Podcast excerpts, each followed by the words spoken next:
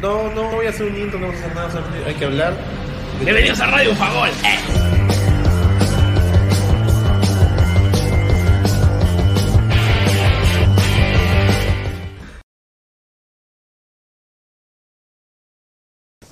Hola gente, ¿qué tal? ¿Cómo están? Bienvenidos a Radio Bufagol, el programa que aparece exclusivamente cada cuatro años cuando se juega la Copa del Mundo y posiblemente estaremos también apareciendo cuando haya Copa América o Eurocopa. Eso depende mucho también de cómo nos, vaya en los tiempos. Hoy domingo ha sido un día un poco más pesado, ayer ha sido un sábado cansado, lleno de mucho fútbol en realidad.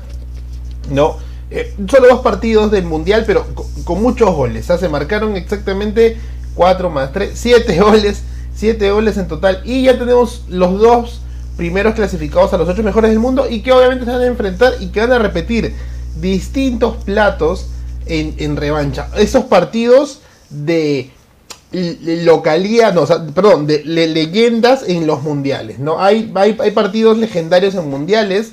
Eh, está Nigeria contra Argentina en fase de grupos, México contra Argentina, por ejemplo, en alguna llave final o en el mundial en general en fase de grupos.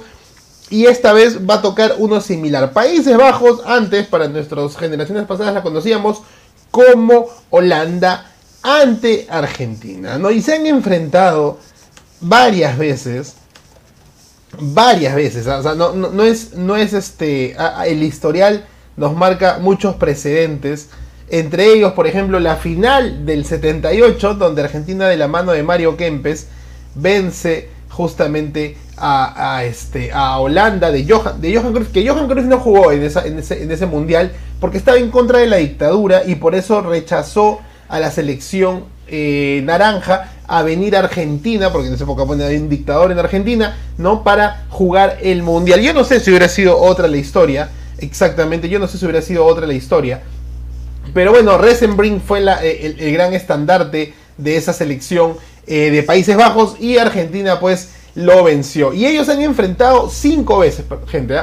cinco veces han enfrentado a Argentina contra eh, Países Bajos. La primera fue en el 74, en la segunda fase. Antes el Mundial no era tanto como que fase de grupos.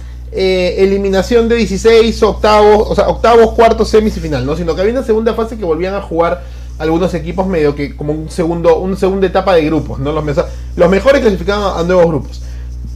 En Alemania 74, Países Bajos le ganó 4 a 0 a Argentina. En el 78, Argentina se cobra la revancha y le gana 3 a 1 en la final, alzándose con su primer título mundial. Antes, justamente, Países Bajos le ganó la prórroga, 1 a 1 se fueron al, tiempo suplementario y luego Mario Kempes apareció con toda su jerarquía para darle el primer título a Argentina. En el 98 se volvió a cobrar la revancha Países Bajos y le ganó 2 a 1 con el golazo, porque o sea, yo ya recuerdo, ya habían decidido, el golazo de Dennis Bergkamp, en aquel momento ya jugaba en el Arsenal, ya era un ícono del fútbol mundial, no pase largo, eh, si no me equivoco, de Edgar David, la, ba la baja Dennis Bergkamp, lo manda a pasar, lo manda a pasear al ratón Ayala y le mete un zurdazo a Roa que lo elimina. Y eso que Argentina venía inspirado porque había eliminado eh, por penales a, a Inglaterra, Inglaterra de Owen, de Beckham y también de Alan Shearer.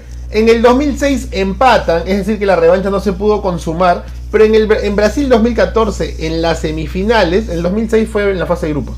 En, en, Brasil 2014, en semifinales, Argentina se cobra la revancha y lo vence después de un empate 0-0 de nuevo, 4-2 por penales para pasar a la gran final. Entonces, tenemos dos revanchas por ambos frentes y un empate. Eh, ¿no? Se han enfrentado cinco veces en mundiales, dos triunfos para cada uno, un empate. Y este viernes 9, este viernes 9 de diciembre se van a enfrentar en los cuartos en los cuartos de final. Pero para eso justamente les voy presentando les voy presentando aquí lo que siempre tengo para ustedes. Ahí está, ahí está.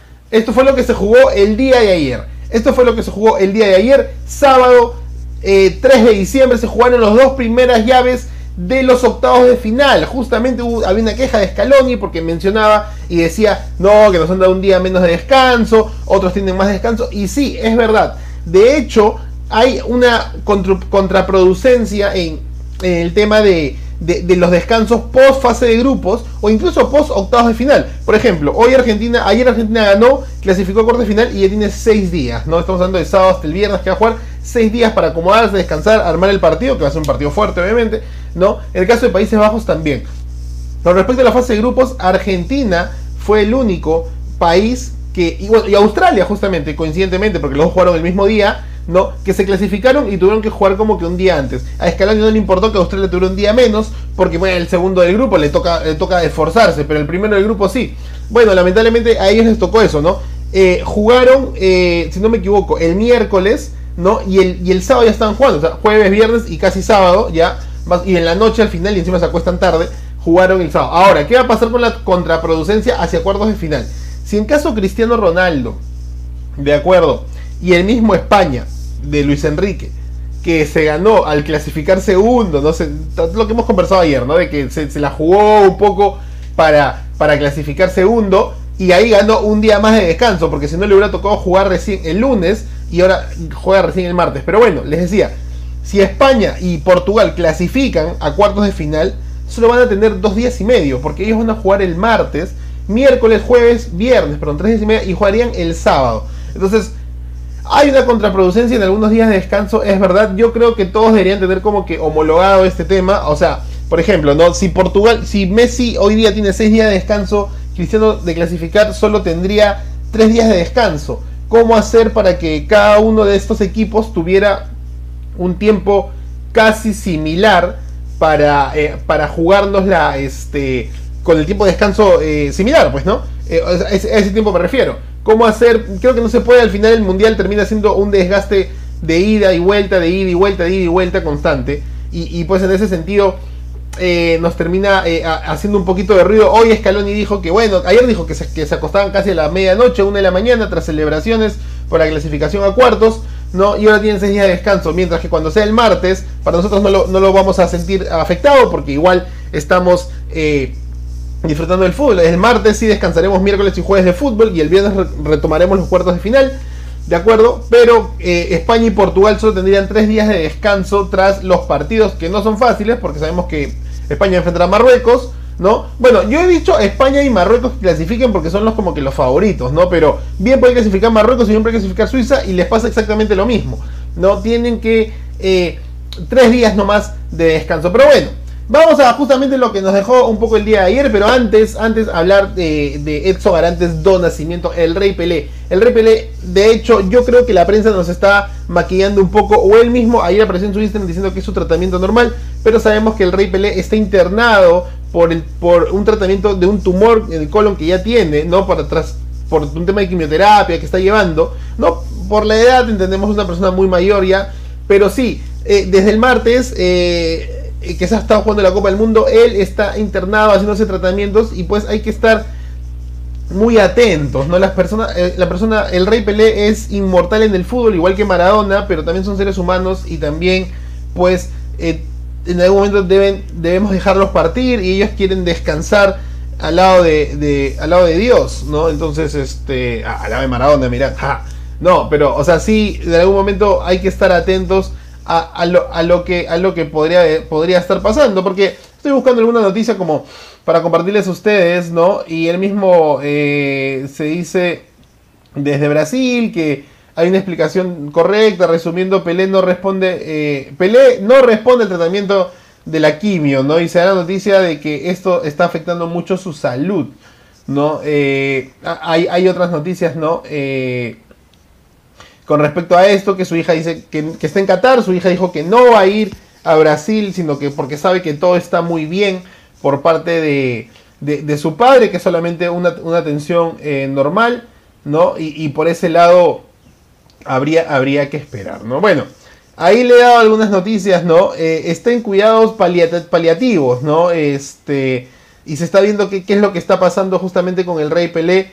Eh, para saber, él, mismo dice que eh, Kaká, Ronaldo, Rivaldo están orando por él, es decir, que la vaina no está tan bien, ¿no? En Brasil informan que el reporte médico del hospital donde se encuentra Pelé aseguran que ya hay una respuesta adecuada para el tratamiento de la infección del Rey Pelé que lo está quejando, ¿no? Pero que no respondía a la quimio primero, ¿no? Y que pasaba a cuidados paliativos, ¿no? Esto es un poquito antes de, Lucy ya realmente, y eso es un poquito complicado. Pero bueno, vamos a darle una gran oración al Rey Pelé, eh, el, astro brasilero, campeón de tres copas del mundo, eh, parte de la única selección brasilera que ha logrado levantar dos títulos consecutivos, ¿de acuerdo? Luego en un mundial eh, en el 66, pues la pasó, la pasó difícil contra la Inglaterra campeón al final, pero en el 70 recuperó toda la energía y volvió a levantar la tercera Copa del Mundo para darle a, Brasil ya el camino que, que, lo hace hoy en la historia. Y ahí está, justamente me acompaña mi colega y compañero, el 9. 9, ¿cómo estás? Bienvenido. Hablábamos un poco de la salud antes de empezar con el resumen del Rey Pelé. Sí, bien, este, gracias te habla por toda la invitación. Otra vez nuevamente darle gracias a nuestros oyentes. Eh, sí, justamente, bueno, en el tema de, lo que es la salud, vamos, siempre hemos dicho lo mismo, hay que seguirnos cuidando con este tipo de enfermedades, pues, ¿no? Que, han aparecido, tanto como el COVID, como ahora el tema de, la gripe aviar, y, nada, simplemente no bajar la guardia, mantenernos alertas, siempre estar atento a lo que consumimos, en este caso, de la procedencia, siempre ver que sea una procedencia de calidad. Y bueno, en el tema general creo que es cuidarse simplemente. A veces parece simple, pero simplemente es que es así. Es mantenerse limpio, tener una casa limpia, este, tener cosas este, eh, de manera bien este, salubre un mensaje de aliento y un mensaje de salud para todas las personas y además un mensaje también de apoyo de que no sabemos en realidad todos estos nuevos virus que aparecen puedan estar afectando la vida de O'Reilly.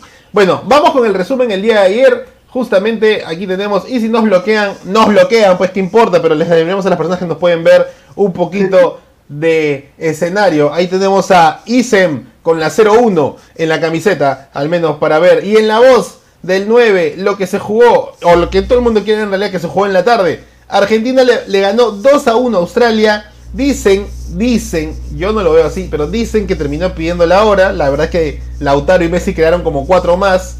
Y eso no sé qué es pedirle la hora ante Australia. Pero lo que sí es cierto es que Argentina vuelve a ilusionarse. Viene de tres partidos seguidos, embalado. Pero le han marcado gol. ¿no? Le han vuelto a marcar gol, tal vez con un error, en todo caso le llegaron más que nada y pintó, pintó ese, ese gol y al final el Dibu Martínez salvó una de, que le pudo haber costado lo que, lo que Australia quería, ¿no? Forzar el empate y que regresara eh, Reitman a bailar en los estadios de Qatar. En la voz del 9, el resumen. A ver, no, fue un partido muy interesante. Creo que la, la, propuesta era lo que tal vez pensábamos una Argentina muy agresivo, muy vertical y una Australia muy paciente, esperando, jugando de contra. Creo que el primer tiempo este, se vio así muchas veces. Este, eh, sobre todo creo que, a ver, primero para empezar, este, era la, posibilidad, por ejemplo, ahora de ver al Papu Gómez por Di María, que estaba todavía tocado, si bien estaba en el banco. Pero sobre todo este, ver qué es lo que hacía Argentina en un partido ante un rival que se le iba a cerrar porque si bien es, es, es, ver, te enfrentaste a Polonia, a México, Arabia, que eran, digamos, como siempre decimos, rivales tal vez no tan al nivel de lo que estaba esta Argentina, en este caso Australia, en una fase final en la que definitivamente no le importa, no tienes que empatar, no hay empate, solamente es o ganas o pierdes, eh, Australia definitivamente se le iba a cerrar atrás. Y creo que vimos un partido muy, muy, este, muy entretenido, con muchas opciones, teniendo un Messi sobre todo este, muy enchufado en el partido. Creo que muchas se le criticó un poco en los partidos anteriores que no aparecía, más allá de que había marcado, este, pero este, definitivamente creo que fue un tema de, que Argentina sabía que era la favorita y lo demostró. En el primer tiempo este, tuvo muchas opciones, viene el gol, este, una buena jugada este, por banda derecha, Creo que Argentina, lo que he visto por lo menos desde el partido ya contra México, es que combina muy bien. Creo que la entrada de Enzo Fernández le ha, caído a pelo a Scaloni porque le permite oxigenar el medio campo, es quien siempre la pide. El primer pase de la defensa es Enzo Fernández y ya luego este distribuye pues para los de arriba, en este caso para el Papu, para Messi, para Julián Álvarez. Me parece que los laterales pasan mucho. Molina me da mucho más este en ataque que tal vez lo que me estaba dando Montiel el huevo Acuña también igual pasa mucho por banda, entonces creo que es un equipo muy agresivo este Argentina eh, es la Argentina que vimos, como decíamos, tal vez en las eliminatorias, en la Copa América, y definitivamente me parece que el gol es, es, un, es, es un premio a la, a la insistencia, es totalmente justo irse 1-0 al descanso, ya luego en el segundo tiempo pues vienen todos los, como decimos, un poco más fácil porque ya este Australia tal vez busca ir recién, este, ir adelante, vienen las desconcentraciones, bueno, viene el error de Matthew Ryan, buena presión de De Paul, creo que, que, hay que reconocerlo, si bien a De Paul muchas veces le hemos dicho que más parece, más está de guardaespaldas de Messi, pero en este partido sí, creo que lució bastante bien, este, fuerza el error, y ya luego, bueno, la definición de Julián Álvarez, demostrando una vez más que es el 9 que necesita Scaloni en este momento, creo que no es como, como leía tal vez en un tweet, decía, no es que se le critique a Lautaro, simplemente que al haber fallado ocasiones tan claras en los partidos anteriores, es como que ya se le creó esta, esta mala racha, pues, ¿no? Porque Lautaro no ha sido malo en la selección. Sea, no, no es que digamos, ah, ha sido como Higuaín, por ejemplo. No, no ha llegado al nivel de Higuaín de que, ah, es resistido. Simplemente que ha tenido fallos en este mundial que tal vez han sido bastante, este, creo que bastante redondos en el sentido de que han sido cosas que no debió fallar, pero igual este creo que es un gran delantero, pero Julián para la propuesta actual de la Argentina, de esta Argentina, como decimos, tan vertical, que juega mucho por bandas, que no necesita a un 9 fijo, sino a un 9 que tenga mucha movilidad, le hace mucho mejor. Y bueno, luego Argentina en el trámite parecía ya estar cerrado el partido, este, Australia se animó un poquito más, creo que estuvo bien, tuvo sus opciones, tiene esta jugada desafortunada del autogol de Enzo y después, bueno, pues vinieron todos los fantasmas definitivamente. Creo que parecía que se le venía la noche argentina, si no era por el Dibu Martínez, en otra jugada que Lisandro Martínez también este, hace un corte, muchos dicen un corte a lo Mascherano contra Holanda en aquella semifinal de Brasil 2014, pero bueno, al final ganó Argentina, creo que se hizo justicia en el marcador, ganó el que mejor jugó el partido, más allá de que tal vez era el que tenía mejor cartel, el favorito, pero me parece que vamos viendo una Argentina muy sólida, más allá de, de este impasse en los últimos minutos del partido, creo yo. Sí, concuerdo mucho contigo. De hecho, han habido altos y bajos por parte de Argentina. Es una Argentina más agresiva. Podríamos decir que qué coincidencia que la Argentina más agresiva eh, trabaja eh, frente a, una Australia que yo le vi las caras desde el primer momento que cantaban el himno los australianos. Obviamente no es lo mismo jugar pues, contra una Dinamarca que ya te he enfrentado, contra un Túnez. Yo sé que a Francia le, le, le pasó factura. Ojo al dato, ojo al dato. La misma selección recibió solo dos goles de Argentina, pero cuatro goles de Francia. Obviamente ahí hay un poquito del rendimiento de cada una de las selecciones favoritas que está generando contra ciertos rivales que podríamos decir que son de menor envergadura. No quiero decir débiles porque Perú quedó eliminado ante ellos en penales, pero sí en realidad es que Perú también le generó más que lo que le hizo eh, justamente Australia, ¿no? Y bueno, lamentablemente Perú en su eh, eh, inafecta forma de definir le terminó pasando factura. Pero bueno, Argentina ganó, Argentina gustó, ¿no? Eh, los fantasmas de, también de Scaloni, que el día menos, menos un día de descanso, hoy se han vuelto una semana de descanso. Y justo antes de que te conectaras hablaba un poco de eso también. Que, que ahí lo tocaremos más, más, más a, a, detalle. Pero los que van a jugar el, el, martes solamente van a tener tres días de descanso. No sé si Twitch Enrique va a salir a hablar de decir, nos dan tres días de descanso, nos dan tres días de descanso. ¿No? no si en caso. Ganar, va a ganar. Allá, vamos ahí. Vamos Hakimi, vamos Siege. Pero sí, sí, sí. Eh, Argentina sí demostró eh, que, o sea, hay que ganar, ¿no? Aunque la vez pasada me acuerdo que le echamos la mufa a Bélgica y dijimos, así has jugado mal, has ganado y esa es una suerte que te da ser favorito. Bueno, Argentina no solamente está gustando, sino que ha ganado el partido. Los fantasmas aparecieron después del, autogol. La defensa no está tan bien y lo único que a mí me preocuparía de Argentina es que le pase lo de a Bélgica entre Lukaku y Batshuayi, Batshuayi con Julián y Lautaro, porque Lautaro es el que, si bien no tiene la camiseta 9 detrás, porque él pide su número específico, eh, él era el, el, titular. Pero ¿sabes qué aprendo de, de, esto? De que no hay, no hay error que no se pueda solucionar tras el primer partido, ¿no? Sí, Incluso escuchaba que el lateral de Australia, el que jugó contra Argentina, recién se vuelve titular en el partido contra Dinamarca. Es decir, que el entrenador probó tres laterales derechos hasta que le funciona. Y eso es normal, ¿no? De hecho, Scaloni también, el primer partido, Lautaro, el primer partido, eh, si no me equivoco, Paredes, ¿no? El primer partido también, Este, no sé si era Lisandro, antes de Lisandro creo que estaba Nico. Entonces, aunque ah, es que es parte de esto, pues, ¿no? O sea, muchos dicen, no, que uno en este tipo de torneos cortos no está para improvisar, pero creo que para el entrenador creo que sí es necesario, porque, a ver, si una pieza no te funciona el primer partido, por ejemplo, el primer partido de Argentina, que creo que las críticas fueron tal vez al Cuti Romero, que no estaba muy en forma, no venía bien del Tottenham, y por eso el segundo partido entre Lisandro Martínez.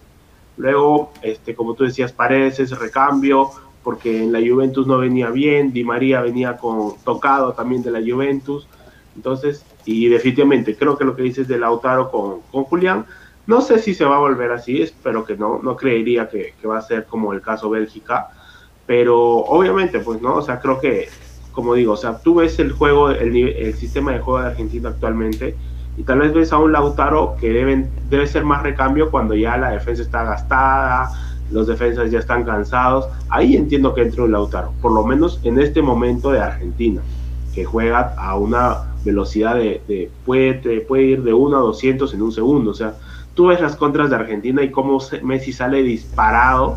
Hay una jugada del partido en el segundo tiempo que Messi sale desde campo propio, se lleva uno, se lleva dos, luego este el rebote le queda, va y pasa los defensas en el pisando el área y cuando ya va a definir como que Ryan le sale bien, lo achica y bueno, queda en nada y el defensa logra cortar.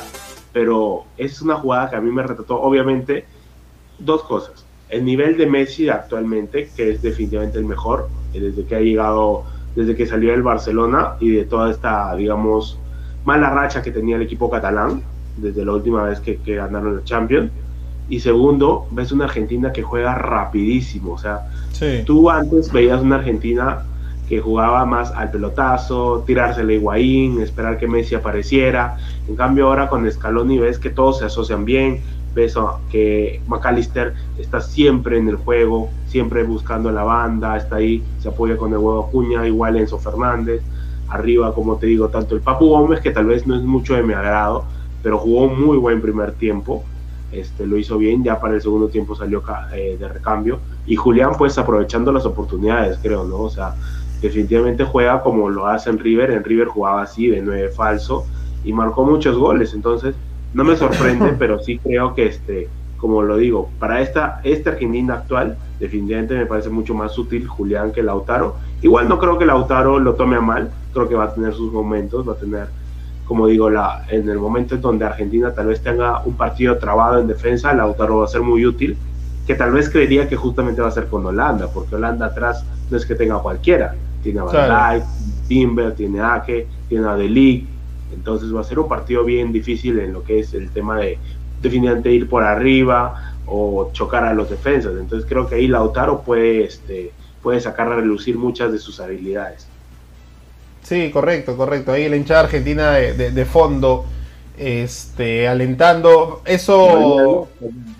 Eh, parecía el Monumental, parecía la caldera de, de Matute, no, mentira, la bombonera ah, de. Callados cuando viene el descuento.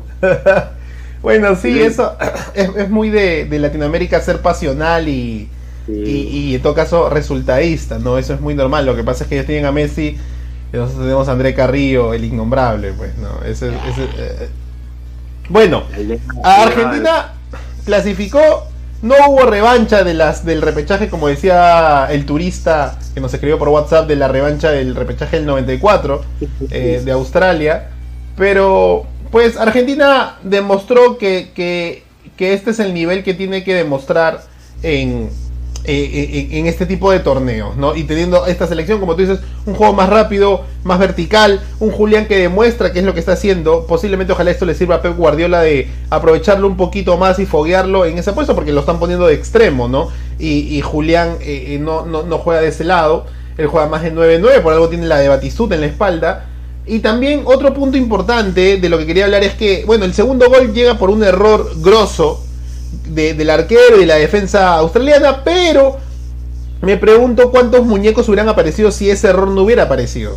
¿no? Eh, me refiero al. Porque generaron como dos, se falló Lautaro, un par de Messi, ¿no? Una del Papu también que. le empataban. Y claro, ¿no? ¿Y qué pasa si le empataban? se iba al 1 a 1, ¿no? ¿Qué iba a pasar, no? Definitivamente no llegaba el gol. Lo bueno es que justo el programa de hoy se llama El Fantástico Señor Messi. ¿Por qué? Porque fue muy similar a lo que pasó en Brasil 2014, ¿no? Cuando no entraban los goles, aparecía quien tenía que aparecer para, para el público, para la afición, para, para el líder, como ponen. O sea, lo único que no soporto, y por eso lo hablamos de peruano a peruano, que no puedo ver la noticia cuando Argentina gana. Eso es lo que no puedo ver, porque hablan hasta que ya estamos, ya, ya deme la copa, dicen, ¿no? Pero bueno, ya ella es, es un exceso. Lo importante acá, tremendo partido que se viene, y justamente tremendo resumen también que podemos tener que podemos tener donde está. Aquí está. Países Bajos venció 3-1 en, en el turno de la mañana a Estados Unidos que también metió miedo no estaba 2-0 2-1 ay mis Avengers ay mis Avengers. Pero todavía y mira, ayer hablamos de esto, y esto no es mufa, excepto que el, que, que el 9 votó porque Estados Unidos clasificaba, o sea, ya, ya fallamos a uno. Pero lo que sí les digo es que la Nations League de la UEFA sí genera una competitividad. Y ayer hablamos de que la Nations League de la CONCACAF, por más, de los, por más buenos jugadores que tenga Estados Unidos, México o Canadá, no le está generando una competitividad. Porque ¿qué, qué, qué Nations League es esa si al final siempre va a ser entre México, Canadá, Estados Unidos y el cuarto clásico variante, que es lo que justamente comentaba el 9, ¿no? Ah, en las palabras del 9, Países Bajos contra Estados Unidos. No, bueno, fue un partido que creo que se que quedó muy marcada la diferencia entre dos equipos, más allá de que la propuesta de Estados Unidos venía siendo buena, tal vez de mi parte creo que esperaba un poquito más de Estados Unidos, creo metió errores muy infantiles, me parecen los goles, creo que el primero es un golazo, definitivamente, de Depay, este, una serie de toques y, y Depay llegando al área, buen centro, buena cabalgada de Dumfries, del lateral del Inter, el segundo gol ya viene un poco de desconcentración, creo que no, no supieron este, suplir el golpe, el primer gol de Estados Unidos. Y luego, bueno, viene el descuento y en el segundo tiempo, este, como muchos dicen que no sabe cómo, qué pasó el, jugador Wright, pero no, fue un golazo también. Y ya el tercero es, es, es la típica de cuando ya vas a buscar el empate y, y en una contra te pueden ganar. Y juegan de lateral a lateral, llegó este Dumfries por el segundo palo totalmente solo para marcar el tercero pero a ver, lo que me dejó este partido es definitivamente, es, leía que este, Australia, este, Holanda, Países Bajos, no ha venido a demostrar que juega bonito, ha venido a demostrar que va a ganar nada más, más allá de que pues, no es un juego vistoso, este, a pesar de que el segundo gol, como digo, es un golazo, pero Australia venido acá a ser resultadista, a conseguir los resultados y los está, o sea, valga la redundancia, los está consiguiendo. Ahora se va a enfrentar a una Argentina que es totalmente diferente a los rivales que ha enfrentado. No es un Qatar, no es un Ecuador, no es un Senegal y no es un Estados Unidos. Es alguien que sí te puede salir a atacar por todas las bandas, como le decíamos, es un equipo móvil y Australia pues creo que tal vez en este momento, uno pensando, creería que tal vez se va a sentir cómodo esperando a Argentina, jugando al pelotazo, pelotazos a Gatpo, tal vez este, jugar balones por arriba con la defensa, este, aprovechar la pelota parada con Van Dyke, eh, tanto en área propia como en área contraria. Entonces, creo que lo de Países Bajos es, es un tema muy, este, muy cumplidor, es un equipo muy cumplidor, que no te, va, no te va a hacer brillar los ojos, no vas a decir, ay, qué bonito juega esta Holanda, todos los partidos. Tal vez uno que otro gol sí es muy, muy, este, muy bueno, pero me parece que está teniendo una efectividad total. O sea, lo, lo, poco, lo poco que puede atacar, los pocos disparos que puede tener son gol, se van adentro. Tiene una efectividad muy grande en este mundial. Entonces, y por el lado de Estados Unidos, como lo decíamos, tal vez la Nation de, de CONCACAF lo único que hace es agrandar la brecha entre los equipos grandes y los equipos chicos. Pero me parece que se puede ir con la cabeza en alto luego de mostrar que tiene una buena camada de jugadores más aún con miras al próximo mundial, pues, ¿no? Donde son anfitriones, donde van a tener estas figuras, digamos, tal vez más asentadas, tal vez otros más en más equipos europeos, no solamente la MLS, y este, y creo que es un futuro tal vez muy prometedor para esto, para estos jugadores, porque a ver, yo veía justamente las estadísticas de ayer, y muchos de los jugadores son jugadores de 22 años, 21, 20, tienes a un Timothy Wea muy joven, a un Serginho Dest, a un este, Gio Reina, que tal vez a mí un poco la sorpresa sí, sí se me dio con, con Gio Reina. Pensé que iba a tener muchos más minutos de los que tuvo. Porque eso también de los que ronda el fútbol europeo, ¿no? Claro, o sea, está en el Dortmund. Yo sé que también en el Dortmund, tal vez tú me dirás mejor, tío me parece que también no está rotando mucho en estos últimos partidos de liga. Te hace creer una cosa, eh, la sensación de titularato de los norteamericanos, en lo que tú puedes ver en, la prensa o en el momento, con lo que realmente pasa. No, ah, ni, ni, ni, Marco Roy lesionado, este, el entrenador voltea a, ver si Reina puede ser el titular, ¿no? Claro, entonces igual en esta Copa del Mundo, o sea, por eso me pareció uno por tal vez por lo que ve, por lo que lee, pues no, me pareció bastante sorprendente que no tuviera tantos minutos. Pero a ver, el capitán Tyler Adams también es muy joven, este Musa, que es el mediocampista, creo que, que tiene una buena camada de, jugadores que están asentándose en el fútbol europeo y los que falta por venir, ¿no? Porque son cuatro años, o sea, no es que sea al próximo año ese mundial, son cuatro años donde tener más jugadores en el mercado europeo. Pero sí coinciden que tal vez la Nation de CONCACAF, como lo decimos, lo dijimos ayer, lo repetimos hoy día, más que ayudar eh, eh, como en Europa, que tal vez hace que los equipos chicos tengan una posibilidad de irse tal vez a Liga 1, o que los equipos grandes, como hemos visto en esta Nation última, vayan a Liga 2, como Francia, como en este, eh, como muchos otros casos, capaz en CONCACAF lo único que hace es agrandar la brecha. Entonces, este, me parece que por ahí va el tema, pero definitivamente creo que vimos un Holanda, si podemos resumirlo eh, en pocas palabras, vimos un Holanda muy este, efectivo y un Estados Unidos que le pasó factura a la inexperiencia. De hecho, de hecho concuerdo y rescato varios puntos de los que has mencionado. Uno de ellos que quería recalcar, de las cuatro selecciones que jugaron ayer a nivel de experiencia como jugadores individuales en mundiales, el único era Australia.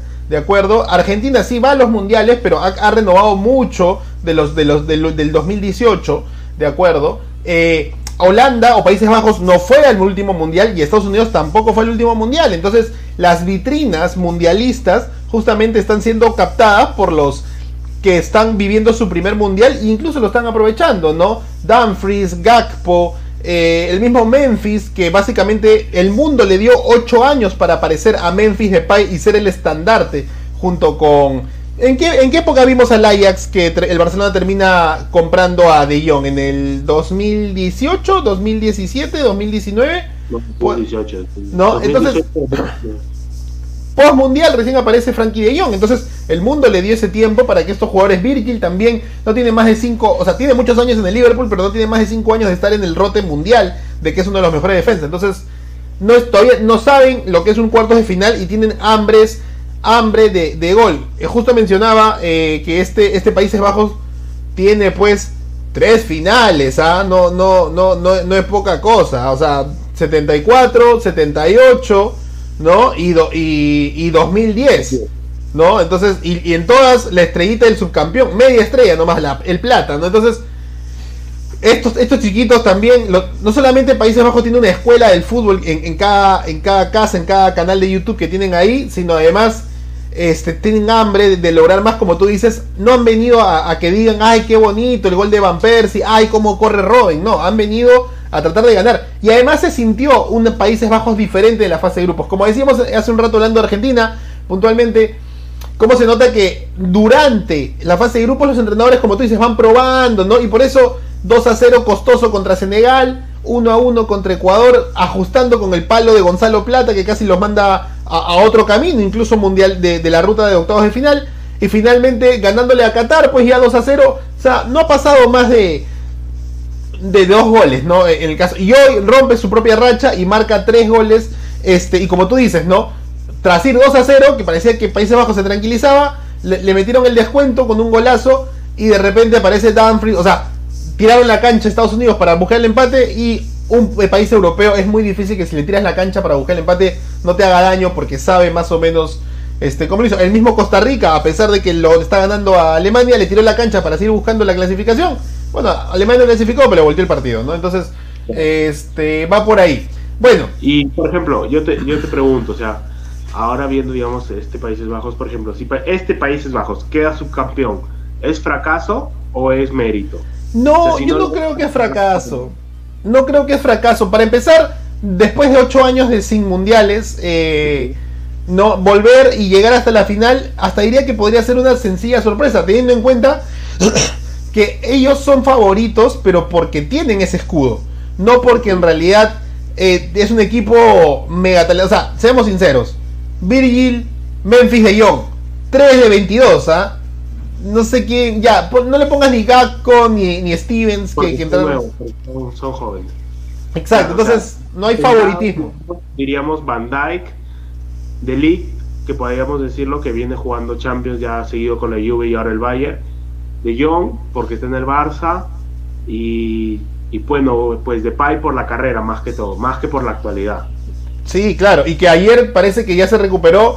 Es más fácil si Bangal no lo ponía en los partidos de grupo estaría más recuperado porque se nota que todavía no está al, al, al Depay del Olympique de Lyon que conocíamos, ¿no? Que quedaba bastante y que lamentablemente el cambio al Barça no le hizo bien. Sorpresivo, holandés que no le hace bien el Barça. Bueno, Depay, de Jong, eso también tal vez están esperándose para, para, para el Mundial, ¿no? Eh, importante la clasificación por parte de ellos eh, dan, un poquito de jerarquía al peso de su camiseta y además ellos también se van a enfrentar a una selección, ¿no? Y va a ser un bonito partido el viernes, si no me equivoco, a las 2 de la tarde juegan Países Bajos contra Argentina. Y nosotros hablando de Mufas, como dijo el 9 ayer, yo voté por Países Bajos por si acaso, ¿ah? pero bueno, yo dije a mi invitado, a mi compañero le voy a dar el crédito, ya empezó la Mufa de, de, Radio Bufagol, Estados Unidos no clasificó. Estas son las selecciones que vemos, o que nosotros creemos que van a estar en los octavos de final, en los cuartos de final, perdón. La MUFA nos indica que lo que votamos no va, Estados Unidos no va, Argentina sí va. Mañana veremos la sorpresa, Croacia, Croacia, Corea del Sur, cuartos de final. y no ni, ni Japón ni, ni, Brasil. Y al otro lado, justamente quería hablar contigo, 9 de esa partecita del tiempo que nos queda, porque se vienen dos partidos de la parte de arriba. Nosotros hemos puesto que va Inglaterra y Francia, y justamente va, vamos a ver, esta es la, llave oficial, los caminos oficiales, voy a sacar esta claqueta de acá, por favor, un segundo, pero ahí está. El viernes a las 2 de la tarde, viernes a las 2 de la tarde, viernes 9 de diciembre a las 2 de la tarde, se va a jugar Países Bajos, Argentina, por los cuartos de final, a nivel de fase, la revancha del 98. A nivel de mundial, sexto partido que van a jugar ellos dos. Los dos tienen dos victorias, un empate nomás eh, en fase de grupos en el 2006. Han habido, o sea, puedo decir que han habido otros empates, pero como han sido llaves directas, le doy el triunfo a quienes ganaron, ¿no? Eh, eh, cada uno. Argentina en penales. Correcto, la última fue Argentina en penales en semifinal, ¿no? Y ah, Países Bajos empezó en el 74, Argentina se la cobró en la final del 78. Luego estuvieron en, fase, en fase de grupos, eh, perdón, en el 98 otra vez Países Bajos se la cobra, en el 2006 empatan 0 a 0 y en el 2000, eh, si no me equivoco, 2014, correcto, gracias 9, eh, Argentina lo vence por penales 4 a 2 tras volver a empatar 0 a 0. Así que este partido tiene mucha revancha y solamente antes de pasar a, los partidos de hoy día 9, Bangal tiene revancha personal, porque fue quien estaba en el banco en el 2014 cuando los elimina por penales. Sí, definitivamente creo que venía de una buena campaña.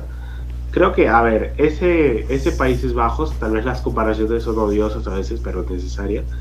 Ese Países Bajos tal vez tenía más figuras, pero me parece que tenía, no tenía tan buen funcionamiento como este Países Bajos. O sea, este Países Bajos, como dijimos, no es un lujo verlo, pero cada jugador sabe qué es lo que tiene que hacer. En cambio, en, el, en ese Países Bajos del 2014, tú sabías que todo era tírasela a Robin y que Robin o haga penal o meta gol. Sí, de acuerdo, de acuerdo. ¿no? Y, el 9 era eh, Van Persie, que también ya tenía recorrido, carrera, ¿no? Además, como tú dices, ¿no? Una revancha de Bangal porque hace una buena campaña. O sea, no solamente el anterior entrenador pierde la final de, en el 2010, sino lo primero que le toca en el 2014 como fue un de revanchas y con Bangal en el campo, en, en la banca, es contra España y le mete cinco pepas, ¿no? Entonces, este... Eso es algo, y creería, creería que es un augurio de lo que España podría llegar, pues no, porque España le metió siete pepas a Costa Rica. Hasta ahora no sé cómo le ha metido siete pepas a Costa Rica, si después todo lo que ha pasado, seis, perdón, seis o no sé cómo lo ha pasado después contra Alemania y perdiendo contra Japón. La verdad es que no le quiero quitar mérito a Japón, pero no entiendo. España hay algo raro ahí, algo turbio, ¿ah? porque no puede ser que le metas 6, 7 pepas a uno y de repente esté sufriendo. Le metas 6 pepas a, Costa Rica, luego empates con, Alemania, que es un resultado posible. Pero es que tú ves el partido con Japón y, tal vez ya es, es, volver al pasado, pero es que no sé, tienes todo para ganarlo, comienzas ganándolo, dominas el juego, viene el gol de Japón. Yo sé que más allá de la polémica del segundo gol, que, que, si entró o si, no, o si salió la pelota, este, es que se vio en España totalmente replegado. O sea, y recién cuando se dio cuenta, y casualidad o casualidad, cuando está en esos minutos de, eliminación, tú ves ahí recién que España comienza a ir a buscar el gol del empate, pues, ¿no? Mm, sí. Sea, extraño, como diríamos. volvemos al comentario de Twitch Enrique en conferencia de prensa. Sí, pues, estábamos, estábamos eliminados. No sabía. No sabía. Fuera, pendejo Bueno, ahí tenemos. El ayudante le haber dicho, oye, mira, este, este, Costa Rica está empatando, nos está eliminando. Ya ahí, pues ya dijo, ya sabes que muchachos, pónganse a jugar. Pero sí, pues está extraño, pues, ¿no? De hecho, era más sencillo pensar que quien necesitaba la victoria era Alemania contra Costa Rica, que le iba a pasar. Hay un video incluso de Jordi Alba, creo, o, Dani Carvajal diciéndole a, uno del campo que está en la banca, le dice que ya está ganando Alemania, que tranquilos, ¿no? Sí, pues ellos saben todo, o sea, es, es raro que en este, en este mundo actual, donde todas las informaciones cruzan tan rápido de un lado a otro, que, no te enteres, pues, ¿no? Sí, totalmente, de, totalmente de acuerdo con, totalmente de acuerdo contigo, ¿no? Bueno, partido de hoy día, 10 de la mañana, lo transmite Latina, lo transmite Latina. Lo que yo creo acá, 9, es que ayer repasamos un poco la tabla y como Latina, antes de hablar del partido, tiene 5 partidos, hoy día solamente va a transmitir uno. ¿De acuerdo? Entonces, tiene que haber un día que va a transmitir la fecha completa. Porque si tiene cinco partidos en octavos de final y ayer transmitió uno, hoy día va a transmitir el de las 10 de la mañana, uno, le quedan tres partidos, en alguno va a tener que transmitir dos. O sea, veremos, ¿será el de España y el de Portugal o será el de Brasil? creo que estaban diciendo justo eso en la transmisión, no escuché bien. Creo que es el de Croacia contra este contra Japón y el Brasil Corea. Ah, ya, entonces mañana hacen un full day. Creo que es mañana, porque me pareció escuchar como que el día de Portugal este era el de Portugal el que transmitía y el de España era diferido. Me parecía escuchar. Diferido 24 horas después, cuando ya se supo quién va a ser campeón del mundo. 9. Francia-Polonia. Rapidito que nos queda poco tiempo, pero aún así, tu opinión de este partido, un claro favorito, creo. Sí, efectivamente, creo que por lo visto en fase de grupos y por lo visto, pues a lo largo de, este tiempo de la selección francesa, creo que es totalmente favorita. Viene en un buen estado de forma, más allá de, como decimos, la derrota que, que es más anecdótica contra Túnez. Me parece que Deschamps guardó a bastantes titulares, descansaron Teo Hernández y en Griezmann y Mbappé jugaron los últimos minutos, pero vienen con un poco más de descanso de lo que venían de los dos partidos anteriores. Y, este, y me parece que pues tiene todas las armas para salir a ganar desde el primer minuto más allá de que, como siempre decimos, el rival también juega, este, pero Polonia me parece que por lo mostrado en este mundial es, es lo que siempre decimos. Muchas selecciones van a, jugar al pelotazo, al tírasela al 9 y que aguante y a ver qué resulta. Y, Lewandowski pues se ha enfrentado contra defensas muy duras. Creo que, a ver, el partido contra México, la defensa lo supo controlar. Este, más allá del penal, el partido contra Arabia, si bien fue la defensa más, más floja que enfrentó, y bueno, contra Argentina ni qué decir, ni siquiera apareció ni lo nombraban, pues, ¿no? Pero igual creo que puede pasar en este mismo partido. Creo que Francia tiene una muy buena defensa, ya sea que juegue Barán, Upamecano, Conate o Saliva. O sea, quien juegue creo que lo va a hacer muy bien. Y, me parece que va a ser un encuentro, si bien peleado en los primeros minutos, pero Francia va a sacar la casta de, de campeón. Y arriba definitivamente, con un Mbappé enchufado, un Dembélé, un Giroud, puede marcar muchas diferencias. No, además, eh, como mencionabas, esto de, del 9, 9 que aguanta, parece pichanga nuestra, que se extrañan las pichangas. ¿no? el Antonio para que aguante, por favor, para que haga algo arriba y todos replegados. Pero lo que habíamos hablado cuando hablamos del análisis el día de ayer de, o el día de ayer o el día anterior de todos los clasificados, ¿no? Eh, acá nos dice Jorge una vez más desde, desde, desde Lima, Perú. Saludos, lo dije, Holanda y Argentina, casi me sale el 3 a 0. Fuera de acá, Floro. También estás, es como decir este, ¿quién va, eh, Bangladesh, Brasil, a ver quién gana. No, tiene, forma de ser.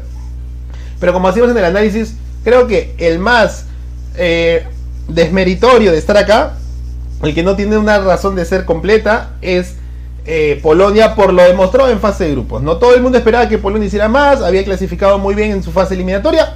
Lo mismo pasó con Dinamarca, coincidentemente los equipos europeos, no tan tradicionales o favoritos, al final les fue muy bien en la eliminatoria europea, pero al llegar directamente a la clasificación ya en la fase de grupos, no han demostrado. Dinamarca se fue a su casa tempranito, Polonia a, base de amarillas, o sea, por, tener menos amarillas clasificó ¿no? Y eso, incluso, yo digo, ¿no? Me, puedo ir contra Australia, o sea, ahí me parece realmente que a Polonia, es por, es por eso que creemos que Francia es claro favorito y amplio favorito. Además, si un partido quedó 3-1 y el otro quedó 2-1, ¿por qué no decir que, Francia le va a meter 4 o 5 goles? Posiblemente, ¿no? Porque ahora ya descansaron todos los monstruos, ¿no? Y, ahora van a, van a poder jugar. Entonces, si Polonia está sufriendo tanto, dudo mucho que Lewandowski y Zielinski desde la Serie A, y disculpa 9, pero desde la Serie A, por más que está haciendo muy bien las cosas, no le está yendo bien a este Polonia. Y Chesney, es más, es más, voy a decir así claritamente, no me sorprende que, la, que, la, que la tienda interna de Polonia esté rota, porque Chesney fue el único que le puso la cara a Messi con, con el penal para poder hacer y lograr estar en un camino más discreto y poder clasificar que después la defensa no ayudó nada y McAllister pues y obviamente Julián Álvarez ya le rompieron el arco a Chesney, pues, ¿no? Entonces... Sí, definitivamente, creo que, a ver, vimos un Polonia muy pobre, sobre todo por el nivel de las figuras que tiene y, cómo venían, digamos, en la actualidad. Lewandowski, más allá de que tal vez el Barça no venía en un buen momento, viene marcando goles, es el goleador del equipo. Este, a ver, Zielinski viene haciendo un campañón con el Napoli, que va primero en Liga y, y clasificó primero en su grupo de Champions. Chesney también viene haciendo, fue uno de los mejores en la Juventus en este último mes que para ayudar en la remontada que ha tenido el equipo italiano en liga. Me parece que atrás tiene buenas defensas. Keyword es un joven que está jugando en el Spezia, que es una irrupción muy grande. Equipos ya grandes de Italia lo quieren para el próximo mercado de fichajes. Creo que los laterales también son muy conocidos. Este, ya adelante en el medio campo, este, me parece que Krikoviak ha sido un jugador muy determinante, como lo vimos en Sevilla antiguamente. Entonces me parece que tenía recambio. Milik que es el recambio de Lewandowski, también viene haciendo una buena campaña en la Juventus. Piote, que fue, digamos, el joven que irrumpió un poquito, digamos, en la... En la a ver, cuando estuvo en el Milan, pero si bien no cuajó, pero me parece un buen prospecto, entonces tenía con qué, digamos, jugar mejor de lo que ha jugado. Entonces ahora es lo que tú, tú dices, tío Abda, y, y, con, y reafirmo la idea de que definitivamente estas elecciones que de segundo nivel, si podemos decirlo, que venían de hacer buenas campañas en eliminatoria, ahora donde realmente tuvieron que demostrar la casta, es donde les ha faltado, pues, ¿no? Y eso es lo que nos hace pensar, o sea, por lo menos a mí me hace pensar que Francia, pues, no te digo que la va a tener fácil, no va a ser un partido fácil, no es que va a entrar y va a golear desde el primer minuto, pero sí creo que se le va a darle el partido como para que termine no te digo con un 4-0, 5-0, pero tal vez un 3-0, un 2-1, un 3-1. Sí, de acuerdo. De acuerdo con, lo que mencionas, ¿no? Al final el favorito termina siendo el campeón del mundo que puede aspirar en una época de bicampeones, ¿no? Llegar más lejos. Y vamos con el otro partido porque me encuentro atrás en el Al Bayt, donde se va a jugar justamente, en los, los envidiosos dirán que es croma, ¿no? Sí, sí. Eh, Inglaterra-Senegal. Hay que pasar los jugadores detrás. Muy temprano para, hacer las preguntas. Todavía, todavía es de día eh, en Qatar, son aquí exactamente casi las 2 de la tarde, más o menos. Eh, Inglaterra-Senegal 9, rapidito, que se nos acaba el tiempo. Ah, eh, le dio la clasificación a Senegal ante, ante Ecuador, sufrió contra Países Bajos, o sea, sufrió contra un europeo, e Inglaterra sufrió contra Estados Unidos nomás. Después pasó por encima a las dos selecciones que eran Irán, le metió 6 goles, ¿no? Y a Gales, que le metió Tres goles. ¿Qué opinión tienes de lo que puede hacer este favoritismo eh, del campeones del mundo del 66 ante la sorpresa también? No, creo que va a ser. Este partido sí me parece que va a ser mucho más reñido. Creo que a, a, Inglaterra le cuesta contra equipos que se meten atrás. Le cuesta muchísimo. Lo vimos en el partido contra Gales, que Gales definitivamente salió a meterse atrás y aguantó bastante, pero al final el resultado fue desfavorable. Pero creo que este, Senegal tiene con qué contraatacar. Tiene arriba a Ismail Azar, que es, un, que es muy rapidísimo. Tiene una gran defensa, pues como decíamos en este caso con Koulibaly, que viene haciendo grandes campañas tanto en el Napoli ahora en el Chelsea. Tiene un, arquero que tal vez no tiene tanta regularidad que es Mendy, con la llegada del nuevo técnico del Chelsea, Potter. Este, le ha dado más regularidad a Kepa, pero Mendy siempre me ha parecido un gran arquero Entonces creo que le puede hacer algo de daño a Inglaterra, que veremos ahora con qué planteamiento sale Southgate, que creo que muchas veces decimos, ¿no? A veces uno, por algo uno es técnico y uno simplemente está acá, está comentando desde el sofá. Cuando a veces las decisiones no las vemos tan acertadas, pero salen. Entonces, pero creo que Southgate pues debería en este partido también demostrar que Inglaterra por algo es el favorito y no, como siempre decimos, es la eterna candidata y al final nunca, nunca llega a concretar ni siquiera una final, tal vez una semifinal, pero nunca llega a concretar algún campeonato, pues, ¿no? Del mundo. Sí, totalmente eh, concuerdo contigo una vez más, ¿no? Eh, Inglaterra siempre es una eterna candidata y Southgate tiene que demostrar, como tú dices, que es candidato, ¿no? Es como eh, Países Bajos dándole una cátedra un poquito a Estados Unidos a pesar de que se sufren durante el trámite del juego. Creo que es un partido muy reñido este, creo que es un partido muy bonito por lo demostrado por Senegal, porque creo que a pesar de tener la cantidad de días de descanso, va a llegar enteramente físico, ¿no? Lo demostró contra Ecuador, lo demostró contra este contra Holanda, Países Bajos, ¿no? Y lo demostró mucho, mucho más contra Qatar, ¿no? A pesar de que han sido partidos más puntuales, también Senegal en sus últimos partidos eh, ganó 2-0 y 2-1. Entonces, obviamente viene también entonado y Inglaterra, o sea, Inglaterra tiene que pasar el muro eh, africano, el muro de estos leones, para realmente demostrar que está en llave, porque sabemos, habiendo analizado el partido anterior, que de clasificar o darse la lógica, estamos hablando de Inglaterra-Francia en cuartos de final. Entonces ahí es donde uno dice, ok, no vas a decir, bueno, ya llegué hasta acá, ahora pierdo contra Francia. No, más bien, superar el muro te da, te da favoritismo para decir, oye, sí puedes seguir luchando, ¿no? Claro, es que es un tema creo que de mentalidad, pues, ¿no? O sea, para las últimas campañas de Inglaterra en las Copas del Mundo, a ver, creo que, que siempre hemos dicho, pues, ¿no? O sea, tienen un equipazo, tienen tal vez la mejor liga, a opinión de muchos, me incluyo, que es la mejor liga de, de fútbol pero a nivel, digamos, de campeonatos del mundo siempre quedan a debe, pues, ¿no? Y sobre todo ahora con, creo que con una de las mejores generaciones de los últimos tiempos, creo que más allá de que tal vez los nombres no son tan rimbombantes como lo era un, Beckham, un Owen, un este, Hargraves, un Río Ferdinand, un Sol Campbell, pero me parece que dentro de esa regularidad, o sea, también no hay que negarle que no por las puras fue el último finalista en la Eurocopa, no por las puras ha clasificado de manera holgada también en su grupo de, eliminatorias. Entonces me parece que, que viene haciendo buenas campañas más allá de los cuestionamientos que tenga el técnico. Entonces, este, pero me parece que, que definitivamente hoy día, como tú dices, Tiarda tiene que dar un paso adelante, demostrar por qué es la favorita y por qué este, puede ser la gran candidata a esta Copa del Mundo. Sí, Correcto. Hoy día juegan dos campeones del mundo. Ayer jugaron un campeón del mundo y un subcampeón del mundo eterno. ¿no? Veamos cómo va. Eh, se juega el primer partido y va por Latina a las 10 de la mañana. El segundo partido, DirecTV o un link trucho, ¿no? 2 de la tarde, Inglaterra, Senegal. Palabras finales del programa de hoy, una vez más 9. Muchas gracias por estar aquí. Ya te voy a mandar tu Starbucks, ya salió de Lima. Eh, perdón, perdón, de Qatar, de Qatar, de Qatar, de Qatar. Ya salió de Qatar.